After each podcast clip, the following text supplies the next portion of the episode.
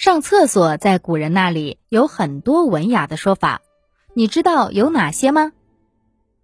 中国是礼仪之邦，古人不仅在行动上很讲究礼仪，在语言上也非常注意文雅。对于一些不够雅的日常琐事，常用文雅的说法委婉表达，这在修辞上称为会事。比方说上厕所这件事，今天我们可以直接说出来。或者委婉一点说，去洗手间，去方便一下。在古代，文雅委婉的说法就很丰富了，主要有出宫、更衣、净手、解手、如厕、登东等。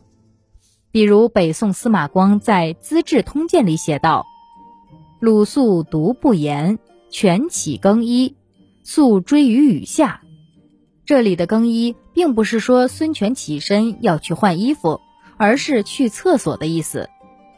东汉王充的《论衡》中有“夫更衣之事，可谓臭矣；鲍鱼之肉，可谓腐矣”的句子。这里的更衣之事，并不是换衣服的房间，而是厕所的意思，否则也不会说是臭的了。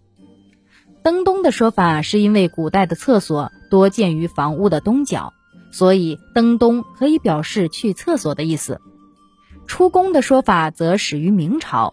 明朝的科举考试很严格，科考时考场纪律规定，考生内及时必须领取一块牌子，上写“出宫入境”，凭牌进出厕所和考场。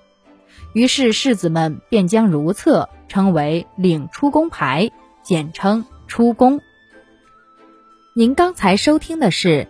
身体生命，中华文化十万个为什么，同名图书由中华书局出版，演播清茶。